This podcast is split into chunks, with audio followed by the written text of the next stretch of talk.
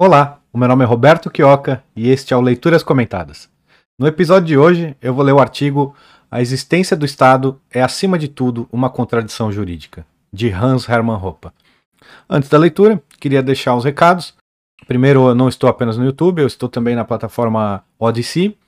Eu gostaria muito que todos uh, começassem essa migração para um, uma plataforma mais livre, com menos censura e que remunera não apenas as pessoas que assistem, que produzem vídeos, mas também as que assistem. Então, você pode se inscrever, eu vou deixar aqui no aqui embaixo na descrição do vídeo o link para inscrição lá do Odyssey.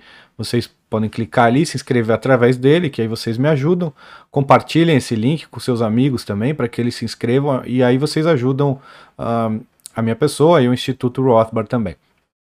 Uh, eu mesmo, eu usei esse serviço, comecei a usar, usei por um mês, um mês e meio ali, e após uh, este período, vendo aí por um ou dois vídeos por dia, eu vi que eu tinha já 10 dólares, então é uma boa remuneração para eu assistir milhares e milhares de vídeos no YouTube já e, e nunca ganhei nada. Então se inscrevam no, no Odyssey, ainda tem alguns alguns percalços aí tecnológicos. Claro, é uma, uma tecnologia que está no início, mas é uma, uma plataforma livre, onde você não vai ser censurado. Então, em breve, acredito que se o YouTube continuar nessa toada aí de uh, proibir a livre expressão, em breve uh, este canal, ou pelo menos esse programa, não poderá continuar no YouTube. Então já se inscrevam, no, nas mídias alternativas. Eu prefiro o Odyssey, mas estou também no Rumble. E se você gosta de escutar podcasts, você pode escutar os podcasts, uh, este programa também na versão podcast, uh, através do Spotify. Então, uh, sem mais delongas, vou, quero apenas mandar um abraço para o Alexandre Almeida. Alexandre Almeida é um dos meus ouvintes, né? Uma das pessoas que escutam este programa. E ele fez um elogio bem legal lá para mim pro, no, no YouTube. Estou mandando um abraço para Alexandre Almeida, grande libertário. Esse artigo nós publicando, publicamos aí por volta de 2015. Vou apresentar aqui o Hans Hermann. Ainda deve ter alguém que não o conhece, mas ele é o, hoje, na minha opinião, o intelectual vivo mais eh, proeminente, né? É, eu conheço ele pessoalmente, uma, uma pessoa simpaticíssima também, muito, muito agradável de estar junto com ele, de conversar com ele. E também muito agradável de ler as ideias dele. É o que eu mais gosto, apesar de toda essa. É, ele ser uma pessoa tão especial, eu, eu gosto muito mesmo é de ler uh, os seus escritos. Ele tem um rigor teórico muito grande nos seus escritos. E também quando ele se apresenta em palestras, o, o rigor eh, se apresenta também uh, através da sua fala, né? Ele é meticuloso, ele é detalhista e ele conversa com todos os públicos. Então, ao, ao ouvir uma palestra de Hans Hermann Hoppe, você tem uh, a sensação de pertencimento àquilo, de compreensão total porque ele sai, normalmente ele sai de um ponto mais. Uh, de um ponto que todos podem entender e vai levando isso até as complicações lógicas, uh, o que é maravilhoso. Então, assistam as palestras dele. Eu, eu mesmo criei um, um, outro canal aqui, onde eu tenho a intenção de colocar todas as palestras do Roupa, reunir todas num único canal. É, aqui não, é no, no Odyssey, né? Se você está vendo pelo Odyssey, o canal do Roupa é meu é, e sou um grande fã do Hans Hermann Hoppe. Ele é, ele, ele é fundador e presidente da, da Property and Freedom Society, que é o, o Oscar, né? O Oscar seria uma ofensa hoje, mas é, é uma grande premia, é uma grande uh, convenção dos, dos libertários do mundo, é a nata realmente, só a nata do, dos libertários e das pessoas que um, convergem para um pensamento de melhoras para a sociedade, para para prosperidade da, da sociedade, né, e para liberdade. Então todos que têm alguma ideia que possa adicionar são convidados a participar. Com muito orgulho, meu irmão Cristiano já já palestrou, né, nessa nessa convenção. O meu irmão Fernando já atendeu, se eu não me engano, duas vezes a convenção. Eu já fui visitar o, o professor, mas não foi uh, na época da, da Property and Freedom Society. Já, já estive no hotel onde, é, é, onde ele realiza essas convenções. Já estive na casa dele, em Istambul também. Muito bacana. E, e ele também é um dos, um dos membros do uh, Mises Institute no Alabama, portanto, devemos a ele também uh, o exemplo que seguimos quando fundamos o Instituto Mises Brasil, que agora se chama Instituto Rothbard no Brasil. Ele é PhD, ele deu aula na Universidade de Las Vegas, uh, ele foi deu aula ao lado de Murray Rothbard, que é o nosso homenageado do Instituto, e ele passou muitos anos, teve muitos anos de convivência com Murray Rothbard. E foi muito elogiado também por Rothbard. É, e imagina receber um elogio de Rothbard. E ele tem muitos trabalhos que nós publicamos já dele, vários artigos, uh, alguns livros, nem todos, né? Infelizmente não, não temos todos ainda traduzidos, mas temos uh, muitos livros dele, muitos, muitos artigos. Vou tentar ler todos, porque ele é o meu, meu ídolo nessa nessa luta intelectual. É uma pessoa uh, meticulosa mesmo, muito bacana. E, uh, sem mais delongas, vou passar a leitura do artigo. Qual é a definição técnica de Estado? O que uma instituição deve ser capaz de fazer para ser classificado como um Estado? Essa instituição deve ser capaz de fazer com que todos os conflitos entre os habitantes de um dado território sejam trazidos a ela para que tome a decisão suprema e dê sua análise final. Mais ainda, deve ser capaz de fazer com que todos os conflitos envolvendo ela própria sejam decididos por ela ou por seus funcionários. Bom, só aí nós já vemos a, a contradição, né? Mas eu vou continuar porque ele continua. Ou seja, o Estado é um agente que detém o monopólio da tomada suprema de decisões para todos os casos de conflito dentro de um território. Esse agente por definição, tem o poder de proibir todos os outros de agirem como juiz supremo. Ele está explicando aqui a, o monopólio legal do Estado sobre a tomada de decisões uh, e como, como isso se dá, né? Não, não é as pessoas se reuniram e decidiram que o, agora, a partir de agora só vamos recorrer ao Estado. Não. É ele uh, que se arvorou, o Estado se arvorou esse poder de proibir a competição nesses, em alguns setores, incluindo aí o setor do o mais importante que define, né, como é o Estado, o setor da tomada de decisões, inclusive em conflitos entre ele próprio. Seguindo. Baseando-se nessa definição de Estado, é fácil entender por que existe um desejo de se controlar um Estado. Quem quer que detenha o, monopólio da arbitragem final dentro de um dado território tem o poder de fazer as leis. E, aqueles que, e aquele que pode legislar, inclusive em causa própria, está em uma posição invejável. Sim, essa, essa, é por isso que eles não largam o osso. É por isso que o libertarianismo não pode vir por dentro do Estado. Porque uh, é, o, é o anel do Frodo ali. As pessoas não querem largar, é um poder muito grande o poder de uh, fazer leis uh, contra quem eles quiserem, a favor de si próprio sempre, e, esmagar poderosos, pessoas bem-sucedidas, exaltar pessoas criminosas, pessoas que não teriam nenhum tipo de benefício da sociedade, não seriam bem vistas pela sociedade. Então ele tem, ele tem o poder de fazer gato e sapato, o que quiser com a sociedade. E se você quiser recorrer, pode recorrer e você vai ser julgado por ele mesmo. É como dizem, né, a polícia sempre, ah, nós fizemos uma investigação interna e não chegamos a nenhuma a constatação de nenhum, nenhuma irregularidade. Claro, né? Nós mesmos nos investigamos. Se você perguntar para o ladrão, ele vai, vai, falar: ah, sim, só um momento que eu vou investigar aqui. Ele vai entrar na casa dele, tá lá todos os produtos roubados e vai falar: ah, eu conduzi uma investigação interna e não cheguei a nenhuma a nenhuma nenhum crime aqui, né? Nada fora do comum, tudo na normalidade. Na minha casa não tem nada. E vocês acreditam se quiserem, porque o monopólio traz isso, né? O monopólio pela força sempre. A partir do, do momento em que passa a existir uma instituição que detém o monopólio da tomada suprema de decisões para todos os casos de conflito, essa instituição também irá definir quem está certo e quem está errado em caso de conflito em que os próprios membros dessa instituição estejam envolvidos. O Roupa deixa as coisas bem claras, como eu disse, é, bem claras, como eu disse. Ele ele vai desenhar para gente a conclusão é irrefutável sempre.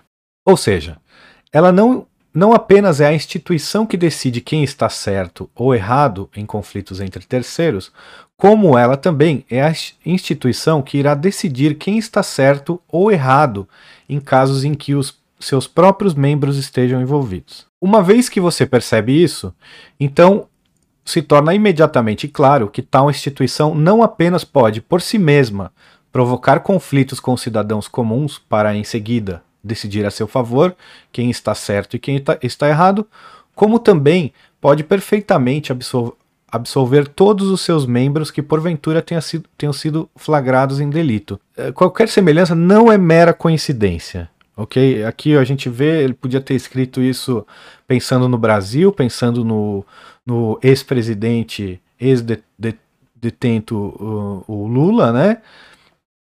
Que está aí praticamente já absolvido de todos os seus crimes e de tantos outros e tantos outros uh, que estavam na lama, obviamente são bandidos e são absolvidos diariamente.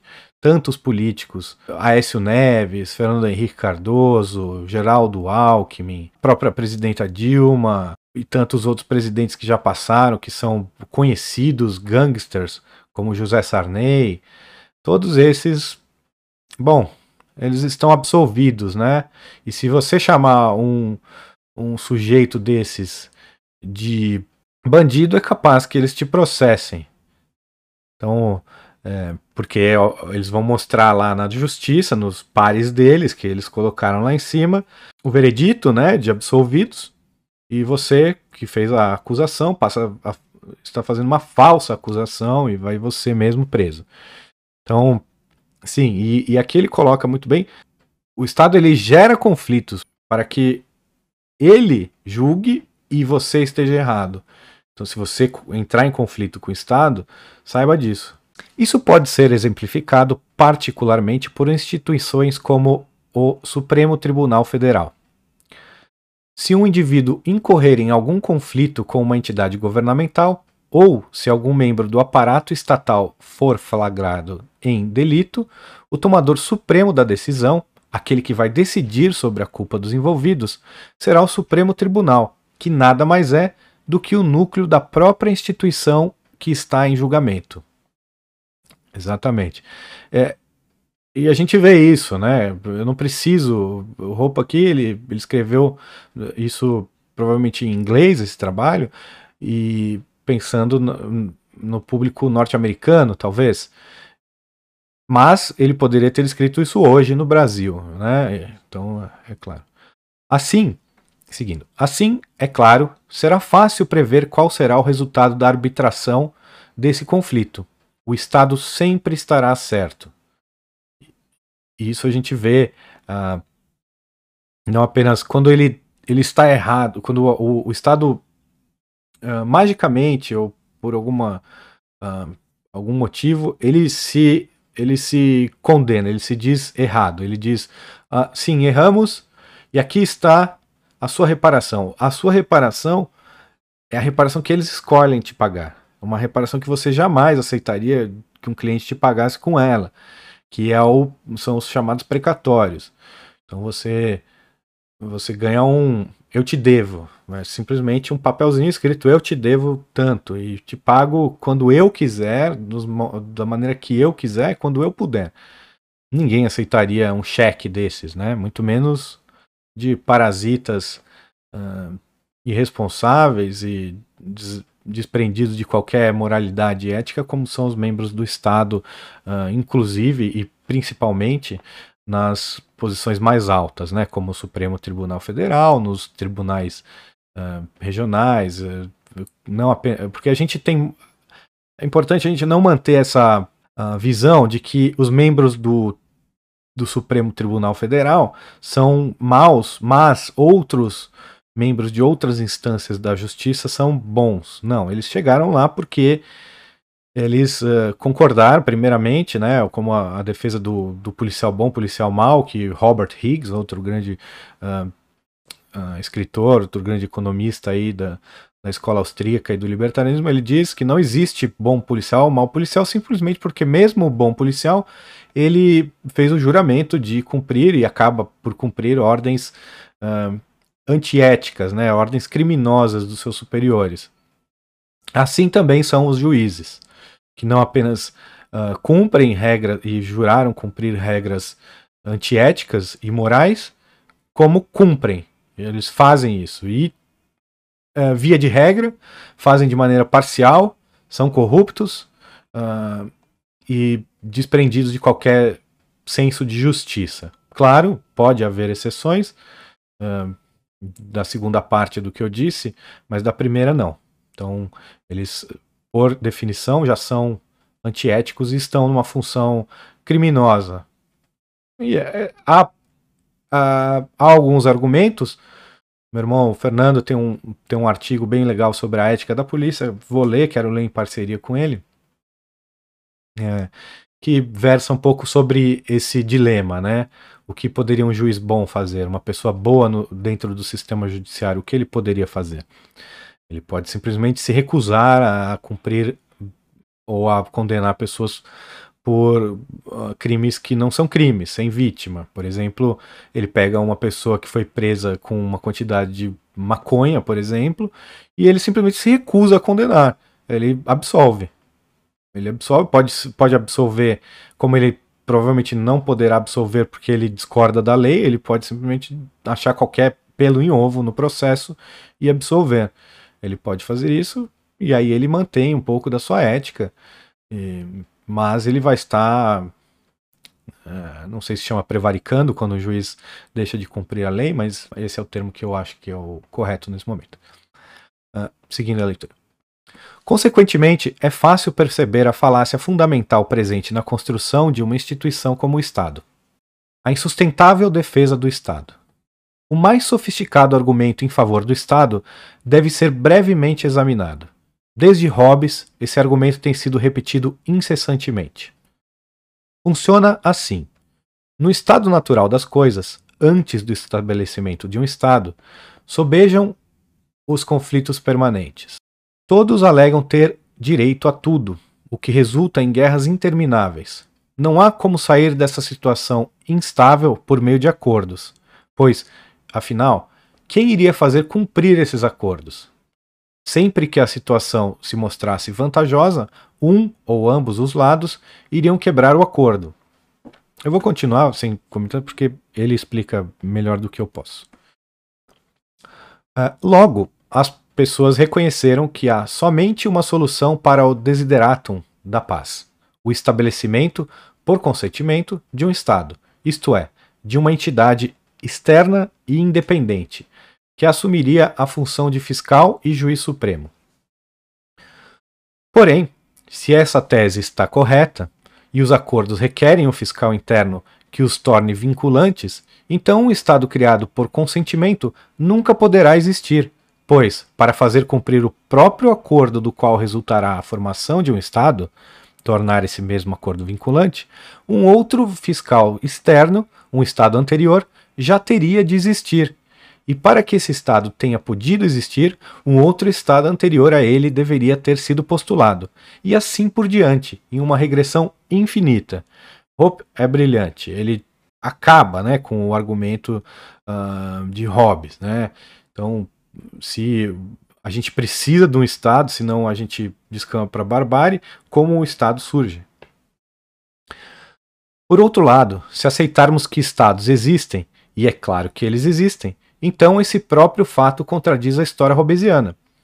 O Estado em si surgiu sem a existência de qualquer fiscal externo. Presumivelmente, na época do suposto acordo, nenhum Estado anterior existia para arbitrar este acordo. Ademais, uma vez que um Estado criado por consentimento passa a existir, a ordem social resultante continua sendo autoimposta. Sem dúvidas, se há e B concordam em algo, esse acordo só pode ser tornado vinculante por uma entidade externa. Entretanto, o próprio Estado não está vinculado da mesma forma a um fiscal externo. Nada a comentar, porque é, tudo que poderia ser dito de forma concisa, direta, clara e óbvia, roupa diz. Então eu continuo a leitura. Não existe absolutamente nenhuma entidade externa para mediar conflitos entre agentes do Estado e súditos do Estado. Da mesma forma, não há nenhuma entidade externa para mediar conflitos entre os próprios agentes do Estado ou entre as próprias agências do Estado. Pior ainda, não há agente externo para punir os próprios integrantes do Estado que incorreram em delito. Ou seja, nós precisamos de uma dessa liberdade contratual para que nós tenhamos agências independentes de resolução de conflitos, de punição, agências eh, de segurança, que possam realmente uh, julgar e prender pessoas como os membros do Supremo Tribunal Federal, que cometeram um verdadeiro crime contra a nação ao, do Brasil, né, nessa, nessa pandemia, é, retirando, simplesmente retirando os direitos e dando autorização para governadores e prefeitos uh, fazerem o que quiserem.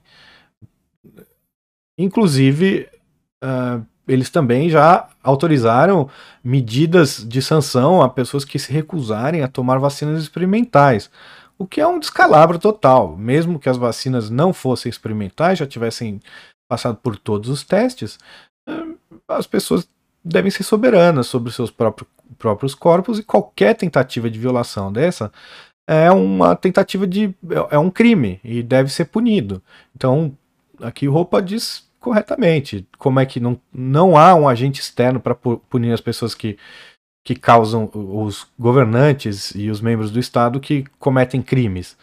O crime de imposto, por exemplo, a pessoa rouba uma o, o vizinho dela ou rouba qualquer cidadão na rua dizendo que tem direito ao, ao, ao, que a pessoa produziu, isso é um roubo puro e simples. Os fiscais da Receita deveriam ser presos, deveriam ser julgados e presos por agências confiáveis, agências terceiras, não impostas, que sejam imparciais no seu julgamento, caso contrário, não conseguiriam nenhuma clientela, que sejam incorruptíveis, ou pelo menos que não seja visível, como é na justiça estatal a corrupção, claro, nós deveríamos ter isso. E como que não temos? Como que isso não, não acontece? É óbvio, é essa imposição do Estado, é a mentira de Hobbes aí que diz que todos os acordos deveriam ser uh, uh, fiscalizados ou, ou mantidos por uma instituição terceira. Não há. Não há. Sempre que houver conflitos judiciais entre o Estado e seus cidadãos, entre uma agência do Estado e outra agência do Estado, ou entre membros do Estado, tais acordos serão mediados apenas pelo próprio Estado. O Estado não está vinculado a nada exceto as suas autoimpostas regras, isto é, as restrições que ele se impõe a si mesmo. Em relação a si próprio, o Estado ainda está no estado natural de anarquia caracterizada pela autofiscalização e pelo autocontrole, pois não há na, na na hierarquia de um Estado, na, na hierarquia, um Estado superior que possa vinculá-lo a algo. E nem ONU, nem OMS, nada, essa, essa, nenhuma dessas uh, organizações paraestatais mantidas por Estados e para uh, benefício dos, dos Estados, não das, das pessoas que uh, vivem neles, eh, não há, não, não existe nada acima do Estado, infelizmente. Né. Quem, quem fiscaliza os fiscalizadores?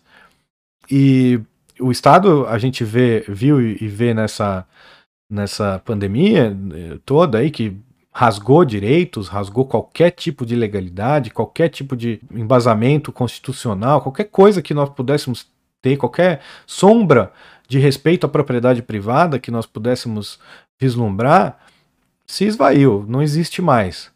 O, o, o Estado mostrou que essas regras autoimpostas são escritos num, num, pedaço de papel que tem exatamente esse valor. Nenhum. Um guardanapo sujo, um papel higiênico borrado com letras completamente incompreensíveis, que se autocontradizem, um escrito sem nenhuma anuência das pessoas não é um acordo, nunca houve nenhum acordo entre as pessoas para que o Estado viesse a existir.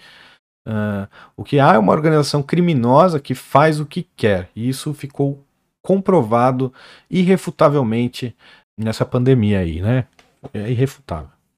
Mais ainda, se aceitarmos a ideia robesiana de que a fiscalização de regras mutuamente consentidas requer um agente externo independente, isso por si só iria descartar a hipótese da criação de um Estado.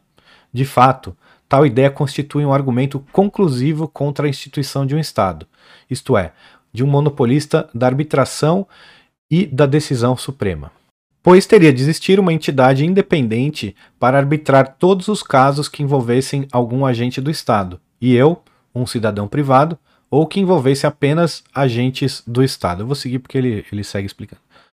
Da mesma forma, teria de haver uma entidade independente para todos os casos que envolvessem conflitos intra-Estado. E teria de haver uma outra entidade independente para o caso de conflitos entre várias entidades independentes. Porém, isso significa, é claro, que tal Estado ou qualquer entidade independente não seria um Estado, no sentido estrito do termo, mas simplesmente uma de várias agências arbitradoras de conflitos, operando em um ambiente de livre concorrência. É, o Roupa, nesses últimos parágrafos, ele acabou com a ideia do Hobbes e já deu como solucionar esse problema. Né? Nós precisamos de livre concorrência, inclusive e principalmente, talvez, na tomada de decisões, na resolução de conflitos.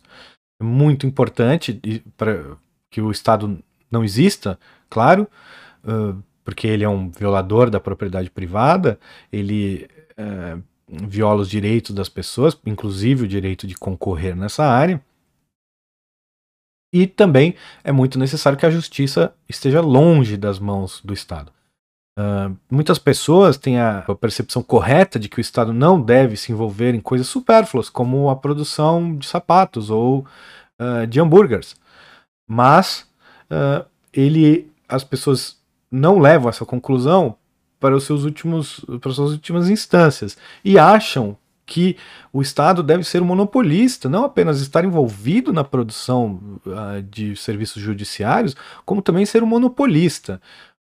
Poxa, se você não quer que o Estado faça uma coisa banal como e já reconhece que o Estado não é bom o suficiente, não é competente o suficiente, não é uh, legítimo o suficiente para entrar em algo tão supérfluo como a produção de hambúrgueres ou chocolates ou o que quer que seja, alimentos substituíveis, né, ou, ou produtos substituíveis, e você acha que ele deve ser se envolver e ser monopolista de um serviço tão importante quanto é o serviço judiciário, ou educação, ou saúde. Como pode? Da onde vem essa contradição? Por que ainda enfrentamos essa contradição? O Estado é ruim, todos nós sabemos. O Estado é, é, ele é ineficiente. Quem é libertário sabe que o Estado é antiético por definição, como o Roupa já mostrou, ele não, ele não apenas uh, ele faz injustiças, ele comete injustiças, como ele se baseia em injustiças para existir. O Estado é baseado na injustiça de proibir a competição nos serviços onde ele é monopolista e também ele, ele vive da injustiça do roubo dos impostos. Então o Estado uh, ele só sobrevive e existe porque ele é injusto, ele é antiético, porque ele viola os direitos e a propriedade privada. Então, numa sociedade livre, o Estado não pode existir. E, na, segundo Hobbes também, que, como Roupa acabou de destruir uh, a ideia dele de que uh, o Estado eh, foi formado dessa maneira, ou que uh, há necessidade do Estado, porque nós precisamos de uma entidade acima de todos, mostrando que é, é uma falácia, né? Uma, uma, e isso, nisso se baseia. É importante esse artigo, é importante essa opinião de Hobbes, porque ele baseia várias uh, teorias jurídicas, né? Então, uh, e pessoas que dizem, e teóricos que defendem a existência do Estado. Então, muitas vezes eles se baseiam nisso e, e roupa brilhantemente nesse artigo curto para roupa, né? A roupa tem uns artigos bem mais longos. Ele acabou com essa teoria, destruiu Seguindo aqui a conclusão, Quase todas as pessoas estão convencidas de que o Estado é uma instituição necessária. Sendo assim, é bastante duvidoso que a batalha contra o Estado possa ser vencida de maneira tão fácil quanto parece ser no nível teórico e intelectual. Opa, como sempre correto, ele, ele aqui nos ilumina para dizer, poxa, eu num, meia hora de vídeo li poucos parágrafos e destruí a ideia do Estado. Uma das principais teorias que uh, amparam o Estado. Então, acabou, né? Acabou amanhã. Os funcionários públicos largam a caneta, vão todos para casa procurar um emprego de verdade, né? um emprego decente, mantido por consumidores voluntários dos produtos que esse emprego produza, né? ou esse serviço produza, e, não, e vão parar de viver na parasitagem uh, de prestar serviço que as pessoas não quiseram e não compraram voluntariamente. Não, isso não é assim. É, infelizmente, uh, como eu disse em outro vídeo já, um, eu estava lendo um artigo de Mises de 1922, onde ele acabava com a ideia, já ali ele já destruía a ideia de uma de um serviço de saúde universal, né, o, o estatal foi em 22. Até hoje temos aí, cada dia mais, né, os Estados Unidos sempre na ameaça de implementarem um SUS. Imagina a desgraça, né? É, no Brasil é uma desgraça, no Canadá é uma desgraça o serviço de saúde comparado com o que poderia ser, né? Comparado até mesmo o serviço de saúde no Canadá, que é completamente estatizado, ele comparado com os serviços privados do Brasil é um lixo comparado com o serviço estatal do Brasil, ele é, parece bom. Óbvio, os, o Canadá é um país muito mais rico do que o Brasil, uh, e o, a quantidade de impostos astronômica que é arrecadada aqui consegue, uh, apesar de todos os desvios que também existem aqui, apesar de toda a ineficiência que também existe aqui, consegue entregar um serviço melhor do que o SUS. Não é muito difícil, né? Não que seja muito difícil isso acontecer, mas consegue. Devidamente ao. Mas as pessoas que olham de fora, sem comparar aquilo com mais nada, acham que ah, funciona, melhor que o SUS. Né? Funciona. É tipo um plano de saúde ruim do Brasil. Porque tem alguns hospitais privados também que não são lá muita, muita coisa, mas são bem melhores do que o SUS. Então é isso, aqueles planos de saúde bem mais baratos que tem no Brasil, onde você tem que esperar uma eternidade para ser atendido, mas é atendido no final, a gente pode dizer que se compara ao, ao, ao plano de saúde estatal do Canadá. Né, mas eu vou seguir a leitura aqui para não me perder no Canadá. Ah, e então, apenas para concluir, uh, então por que que não, por que continua existindo tudo isso? Simplesmente, a roupa vai explicar. No entanto, a própria existência do Estado é em si mesma uma, uma contradição jurídica, Contra esse fato ainda não foram apresentados argumentos lógicos. Sendo assim, resta-nos apenas nos divertir um pouco à custa de nossos oponentes defensores do Estado. Para isso, sugiro que você persistentemente os confronte com a seguinte charada. Imagine um grupo de pessoas sempre alertas à possibilidade do surgimento de conflitos. E então, eis que alguém propõe, como solução a esse eterno problema humano, que ele próprio se torne o arbitrador supremo de todos os casos de conflito, inclusive aqueles em que ele mesmo esteja envolvido. Estou certo de que ele será considerado um piadista ou alguém mentalmente perturbado. Entretanto, é exatamente isso que todos os estatistas propõem.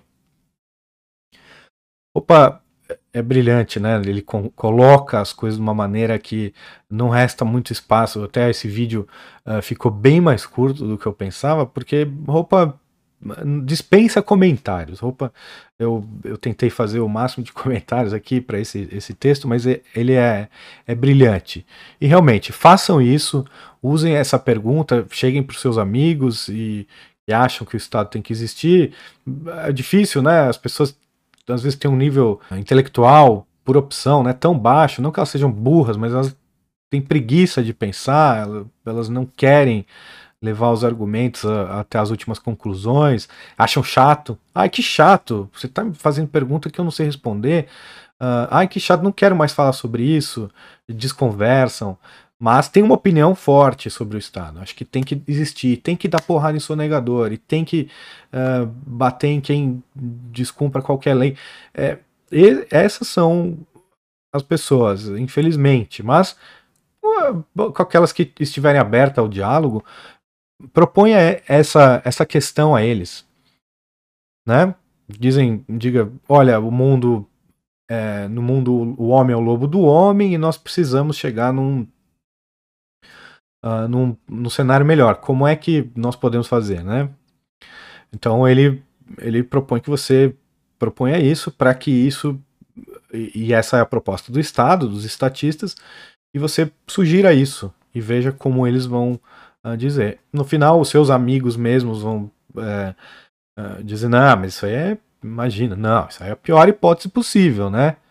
Tem um, um Supremo só que não tem ninguém concorrendo com ele, não tem ninguém para apontar o dedo para ele, ele mesmo pode matar alguém ele mesmo vai se julgar. Faça, faça essa, essa esse questionamento aos seus amigos, proponha isso e você vai ver os seus amigos se tornando anarcocapitalistas ou se tornando fortes combatentes do Estado por vontade própria, sem você ter que forçá-los a, a tomarem essa posição. Eles vão tomar essa posição e depois você apenas uh, os confronte, diga, pois, pois bem, esse é o Estado. Você então acabou de se dizer anarcocapitalista, se você achou que é um piadista qualquer um que propor algo assim. Se o seu amigo, se o seu a pessoa com quem você está conversando for intelectualmente honesto e tiver essa preocupação em ser coerente, ele vai dizer: "Poxa, me pegou. É isso mesmo". Uh, não, ele pode até ter ainda seus questionamentos. Eu, eu entendo que as mudanças muitas vezes não são automáticas, as pessoas se apegam muito aos, às suas crenças, mesmo que eles não achem que é uma crença, o Estado é uma, uma religião, uma crença, né? E, mas as pessoas se apegam muito às ideias e quando são confrontadas com ideias conflitantes, elas às vezes se indispõem e não querem ouvir, mas ao fazer essa proposição de roupa, você tem essa chance de que a pessoa ela mesma uh, passe para o seu lado sem perceber. Então, ao discutir Estado, não Estado, antes faça essa, essa pergunta. Quando perguntar, ah, e aí você é anarcocapitalista? É, que, que, que, que é isso aí? Então você fala, olha, imagina, imagine um grupo de pessoas sempre alertas à possibilidade do surgimento de conflitos, e então eis que alguém propõe como solução a este eterno problema humano que ele próprio se torne, se torne o arbitrador supremo de todos os casos de conflito, inclusive daqueles em que ele mesmo esteja envolvido. Acabou, a pessoa concordar com isso, ela é uma piadista, ela, ela não, não tá batendo bem na cabeça. Então, é o que eu digo, não é tão difícil você trazer as pessoas para o nosso lado. O que é difícil é que as pessoas estejam abertas a mudar. A mudança é, realmente ela dói às vezes, ela machuca. As pessoas são avessas à mudança, elas são, elas gostam uh, das tradições, uh, das uh, de fazer as coisas como a vovó fazia, tanto faz, o porquê, né? Então, muitas vezes fazem coisas sem, sem explicar, e essa pandemia também prova isso, né? As pessoas usando máscaras quando já está provado que não, não funcionam, mas as pessoas voluntariamente dentro dos seus carros. Não estou falando as pessoas que usam para sobrevivência, né? Ou seja, para poder comprar alimento no supermercado, alguma coisa do tipo. Mas as pessoas que, porque é obrigatório por lei, né, pela lei estatal, mas as pessoas que usam voluntariamente uma máscara, seja no carro, ao ar livre, um lugar onde não há nenhum tipo de fiscalização e a pessoa está lá usando a máscara dela isso mostra que as pessoas não têm essa preocupação com, com o que elas estão fazendo ou com o que elas defendem. Mas façam isso com quem vocês puderem fazer, com quem esteja aberto ao debate, à conversa. E aí, uh, não é a roupa que termina com o que fazer, mas uh, nós temos uma série de artigos que podem ser lidos que trazem algumas uh, soluções, algumas proposições do que fazer para se livrar uh, do Estado, né, desse grande criminoso que assola a vida de tantas pessoas mundo afora, né, de todos nós, né, do mundo inteiro. O Estado tá, infelizmente está presente no mundo inteiro. Existem estados menos uh, criminosos, mais criminosos, alguns que a gente até é debatível se são criminosos, como é o caso de Liechtenstein, onde o rei ele permite a secessão né, do, do, dos municípios. Na hora que, que eles decidirem, eles podem sair, o rei não está em lei que pode acontecer isso. Então, é, aí a gente tem uma desconfiança ou não, mas a roupa tem algumas proposições. Eu sugiro a leitura desses artigos. Eu hoje não vou ler por, por conta do tempo, é um artigo por, uh, por vídeo. Quero manter essa, essa forma, mas é uh, muito interessante. Eu, eu, muito provavelmente, como roupa é o meu autor, ou um dos meus autores prediletos, eu vou, obviamente, ler muitos artigos dele ainda, mas esses são os que são propostos nesse artigo. Leia o artigo intitulado O que deve ser feito para nos livrarmos da opressão estatal. É, o artigo A Economia Global, a Sociedade Livre e a Necessidade da Secessão.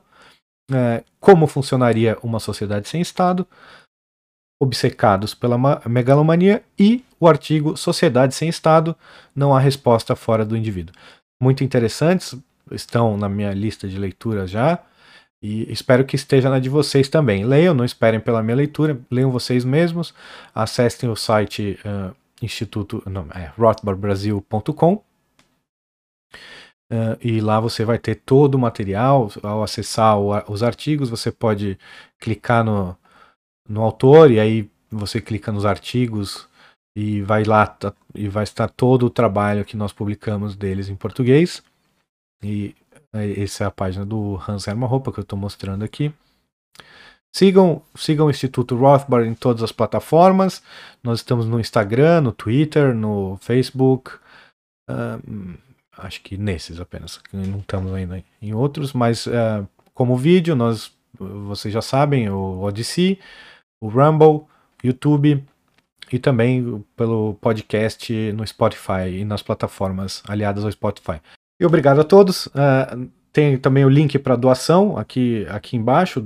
Podem doar uh, em Nano, em Bitcoin. Nano, para quem não conhece a moeda que está pronta aí para o comércio, você pode me doar um centavo se você quiser, que é possível. Já no Bitcoin, o Bitcoin pelas taxas de transferência ela é, é inviável para algumas transações e bom, se você quiser, quiser doar uma, uma larga soma, eu agradeço, eu aceito também, mas se você quiser doar pouco, o Bitcoin fica um pouco inviável porque as taxas são altíssimas, né? Então, para doar um dólar ou, ou cinco dólares fica inviável.